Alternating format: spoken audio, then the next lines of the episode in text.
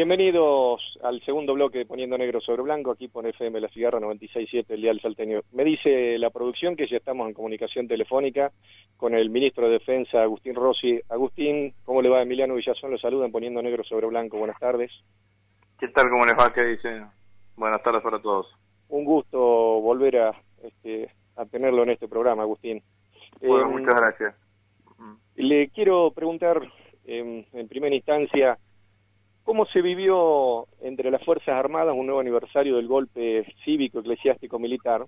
Pero no me refiero solamente al tema de, los actos eh, que, pudo, que pudo haber habido, sino que la pregunta está enlazada con esta otra que le voy a hacer. La reciente experiencia vivida con el clásico golpe de Estado en Bolivia, esto sumado a los reclamos de policías que hemos visto todos frente a la Quinta de Olivos el año pasado, y las declaraciones del expresidente Dualde, ¿Encendieron algún tipo de alarma en nuestro país respecto a la posibilidad de que algún nostálgico pueda intentar algo parecido a lo que sucedió en Bolivia? No, para nada. La verdad que las Fuerzas Armadas Argentinas están muy encolumnadas en, con el respeto a la Constitución Nacional, a la democracia, muy, muy enfocada en sus tareas específicas, en una gran tarea que han llevado adelante durante todo este tiempo en el marco de la pandemia pero claramente en Argentina hoy existe un, una conducción política de la defensa eh, y ya hay en eso roles claramente establecidos, ¿no? La política de defensa la define el presidente de la nación, en tanto en cuanto comandante jefe de las Fuerzas Armadas, tiene un delegado que es el ministro de Defensa, eh, cuando tienen que desplegarse las Fuerzas Armadas se desplegan debajo del Estado Mayor Conjunto, y las Fuerzas Armadas y los jefes de las fuerzas tienen su tarea de la incorporación, el alistamiento, el adiestramiento y el equipamiento de las Fuerzas Armadas que son desplegadas en función de las directivas del presidente de la Nación y en el marco de lo que dice la Constitución y las leyes que están para defender la soberanía del país en los tres espacios, marítimo, terrestre y aéreo. ¿Y en qué quedó el episodio ese de los oficiales retirados que habían armado un grupo y de alguna manera manifestaron su disconformidad con algunos eh, aspectos, imagino yo, institucionales, pero también tuvieron trascendencia mediática y política. Bueno, debut y despedida de esa mesa de enlace, ¿no? Duró menos de 24 horas, eh, rápidamente a partir de una eh, crítica clara y contundente de parte del Ministerio y, del presidente de la Nación. Eh, las, mismas instituciones que estaban allí representadas empezaron a, a, despegarse de esa operación. Estaba claro que eso era una operación política, tenía un jefe que es el general retirado Bossi y que tenía una estructura de financiamiento que es la mutual más importante que existe en Argentina, que es Sociedad Militar Seguro de Vida, eh, intentar eh, disputar la representación militar en Argentina. Y la representación militar en Argentina es la representación militar constitucional y democrática, que la ejercen los jefes de la fuerza y el jefe del Estado Mayor Conjunto, que son designados por el presidente elegido por el conjunto de los argentinos. Personal militar, además, debe recordar que está eh, regido por una cantidad de leyes y normativas porque tiene eh, su estado militar todavía y no tienen bajo ningún concepto eh, estar tratando de arrogarse o arroparse algún tipo de intento de representación militar, digamos, no, porque la verdad que era eso, digamos, no era cada, era la idea de construir un polo que cada vez que había un hecho de incumbencia nacional o de específica de lo militar, ellos iban a emitir una opinión. Y la verdad es que eso es así. Así que bueno, por suerte, eso fue claramente terminado forma, y lo, inclusive con pedidos de disculpa por algunos que los intentaron, los que intentaron llevar adelante. Me reconforta escucharlo, ministro Rossi. Y sé también, eh, porque lo he leído en las redes sociales, sé de su participación activa e inmediata en el mismo momento que fueron conocidas las declaraciones de los integrantes de este grupo. Em, también le quiero preguntar ¿cuál es la posición del Ministerio de Defensa? Sé que hay una posición este, sentada de parte del gobierno argentino a través de Cancillería respecto a las declaraciones del primer ministro británico Boris Johnson sobre aumentar la presencia militar en las Islas Malvinas. Eh, nosotros, digamos, hace tiempo que ya tenemos caracterizado que Malvinas es para Gran Bretaña un enclave militar de importancia. Hoy ya existe eh, tantas tantos soldados como como isleños viviendo en las islas eh, con un equipamiento militar cada vez más importante. Las últimas declaraciones de Johnson eh, en realidad también han sido un poco exageradas, eh, en realidad porque también eh, Gran Bretaña necesita demostrar eh, que su mirada sobre Malvinas sigue siendo tan importante como siempre, a partir de que usted sabe de un hecho que cuando se produce el Brexit y Gran Bretaña se va, eh, se llevaron una cantidad de negociaciones con la Unión Europea y con algunos territorios como Gibraltar eh, de definir el estatus y eso no, y Malvinas no estuvo en ninguna en ninguna negociación. Entonces eh, pero independientemente de esto eh, lo que está claro es lo que le dije anteriormente. Y yo creo que esa mirada está puesta en la importancia geopolítica que tiene el Cono Sur y que tiene fundamentalmente el Atlántico Sur, la Antártida, el Estrecho de Magallanes, el Mar de Drake em, y todo lo que ahí, todo lo que eso significa. Entonces, ¿cuál tiene que ser la respuesta de Argentina, además de la de la crítica?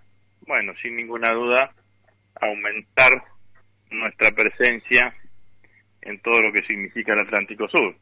Bueno, hace tiempo que estamos dentro de un proyecto que es construir una base, una nueva base naval en, Ushuaia, que se convertiría en la base naval más actual del mundo, aumentar nuestra cantidad de bases, aumentar la, de las bases en la Antártida, aumentar la cantidad de personal que está en la Antártida.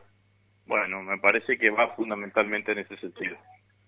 Eh, usted habla de una estrategia eh, geopolítica del Reino Unido de Gran Bretaña de aumentar su, su posicionamiento en el Atlántico Sur y precisamente eh, a, quienes nos están escuchando este, no les escapa en su memoria la presencia de lo que se conoce como el Comando Sur de, las Fuerzas Armadas norteamericanas y muchas veces han sido eh, sospechados los este, las participaciones del Comando Sur en la región precisamente por cuestiones que tienen que ver con la, geopolítica y cuestiones, como usted mencionaba, de la geoestrategia.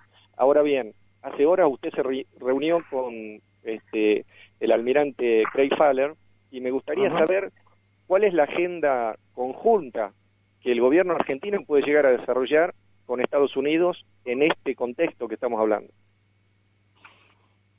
Mira, nosotros lo que tratamos de tener es unas relaciones respetuosas, eh, siempre privilegiando los intereses de nuestro país, con todos los países del mundo y, especialmente con los que son las principales potencias, Estados Unidos, Rusia, China. Eh, en el caso de Estados Unidos, el sector del, Pentágono que, que tiene incumbencia o que tiene la relación con las Fuerzas Armadas de la región es el Comando Sur. Eh, el jefe del Comando Sur, Faller, estuvo presente esta semana, primero estuvo en Montevideo, después en Buenos Aires, estuvimos reunidos, no, en el marco de la visita nos donó tres hospitales eh, médicos reubicables, eh, que van a aumentar claramente la capacidad de nuestras Fuerzas Armadas, hicimos una reunión de trabajo en donde hablamos claramente de este proceso de reinversión que está llevando adelante las Fuerzas Armadas Argentinas, eh, a partir de la ley del FONDEF que fue creada y aprobada el año pasado, y que nos va a permitir este año tener recursos de asignación específica para el equipamiento de las Fuerzas Armadas y por el otro lado, eh, en ese marco también nosotros le expresamos eh, las cosas que nos pasan los argentinos en materia de política de defensa, entre ellas el permanente bloqueo que tenemos de Gran Bretaña cada vez que queremos incorporar eh, alguna algún sistema de armas a nuestro país eh, los británicos, en la medida que tenga componentes británicos, bloquean la incorporación, bloquean la venta. Nos pasó en varias oportunidades que la hemos denunciado en su momento. Eh, también le transmitimos que Argentina es un país, como todo el mundo conoce, como todo el mundo sabe, pero además es un país que tuvo una guerra. El único país de América Latina que tuvo una guerra en los últimos 100 años y que esa guerra eh, fue por la disputa de un territorio que nosotros queremos, queremos soberano. Y de hecho, simbólicamente, le regalé al almirante Faller una escarapela que hemos hecho, en donde está dibujado Malvinas en, su centro, en conmemoración de lo que se va a cumplir el año que viene, que es el cuadragésimo aniversario de del desembarco en Malvinas. Y le dije, mire, se la, doy para que la lleve en su corazón y en su cabeza, porque los argentinos nunca vamos a dejar de reclamar por Malvinas.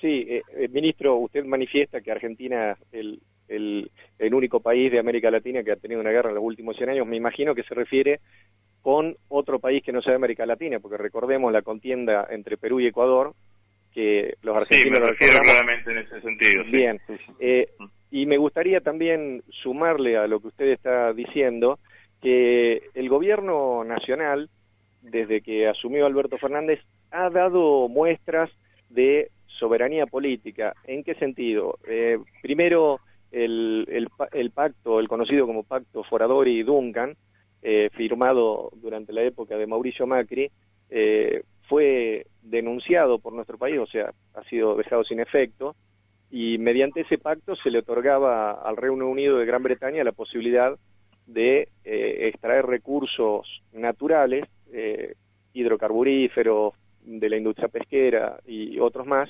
en la zona de Malvinas. O sea, eso ha sido una muestra de soberanía política. Otra muestra ha sido eh, salir del Grupo de Lima. Y entonces de repente nuestros oyentes se enteran de esta eh, reunión entre nuestro ministro de Defensa, eh, que, es, que es usted, hombre respetable y sin duda de un apego este, democrático y, y, nacional, podríamos decir así, y entonces quedan medio como este, ante la duda. Ahora me parece que ha sido aclarado el punto. No, bueno, pero además no, nosotros tenemos que ser muy claros, digamos, ¿no? Lo cortés no quita lo valiente. Eh, uno tiene la, obligación de, tener una relación respetuosa, respetable y armónica con, con todos los países del mundo, como dije anteriormente. Eh, ahora, claro, esa relación se basa en el respeto y claramente nosotros planteamos las cosas que queremos plantear en ese marco. Usted mencionó el, el tema de la, de la industria nacional y me gustaría saber, porque también mencionó el FONDEC, eh, me gustaría saber cuáles son las principales posibilidades de desarrollo que tiene la industria nacional de defensa. La Argentina tiene una industria nacional de defensa muy importante, porque la verdad que, entre otras cosas, tiene historia y tiene memoria. Las fábricas militares datan de la década del 30. El impulsor fue el general Sabio y se aprobó la ley de creación de fábricas militares, creo que en 1937 en esa época también se creó la fábrica argentina de aviones.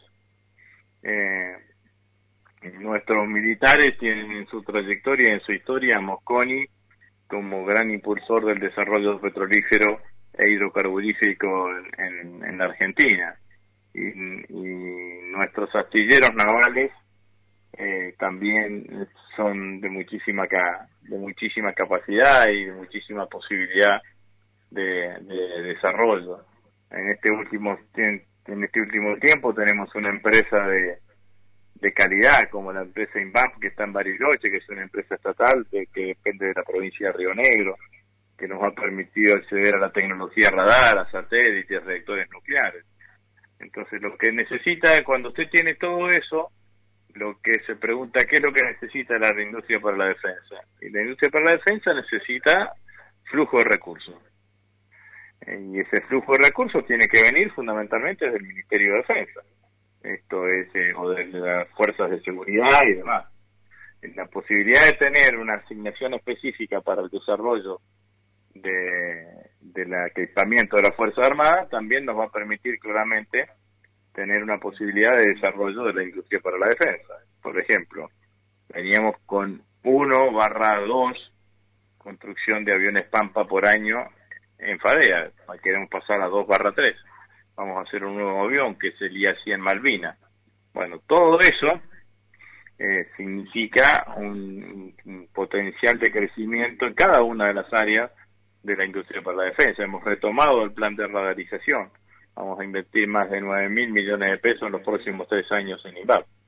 Entonces, cuando usted analiza y ve todo eso, digo, bueno, el FONDEF, que va a servir para equipar la Fuerza Armada, va a servir para desarrollar la industria para la defensa. Una industria que en todos los países del mundo es fuertemente multiplicadora de actividad económica, fuertemente eh, generadora de incorporación de valor, de valor agregado, y obviamente de generación de fuentes de trabajo. Entonces, vamos a terminar con ese instrumento satisfaciendo dos demandas que son claramente necesarias. Yo me animo a decirle que si logramos la aplicación de esta política del FONDEF durante 10 años, vamos a tener Fuerzas Armadas mucho más equipadas, mucho, mucho más tecnificadas y una industria para la defensa que va a ser orgullo de todos los argentinos y que va a lograr el gran salto que tiene que tener toda industria para hacer eh, para, para, para, para lograr estándares eh, mucho más altos que lograr niveles de exportación.